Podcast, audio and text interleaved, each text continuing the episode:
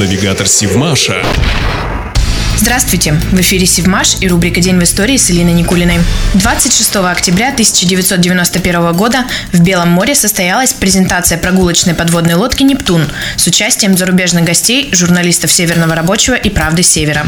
Необычный проект Севмаша, экскурсионный подводный аппарат, был предназначен для проведения подводных туристических экскурсий в предварительно обследованных районах. Глубина акватории в таких местах не должна была превышать рабочей глубины погружения аппарата. В пассажирском салоне экскурсионной подлодки 22 обзорных иллюминатора, по одному для каждой пары пассажиров. Такой же иллюминатор был установлен и в носовой сферической переборке кабины пилота для наблюдения за внешней обстановкой. Пассажиры размещались в креслах вдоль бортов. Обслуживал их экипаж, состоящий из трех человек – капитана пилота, механика и гида стюарда. Подводный экскурсионный аппарат «Нептун» был рассчитан на погружение при волнении моря не более двух баллов. Сутки можно было провести 7 экскурсий длительностью по одному часу.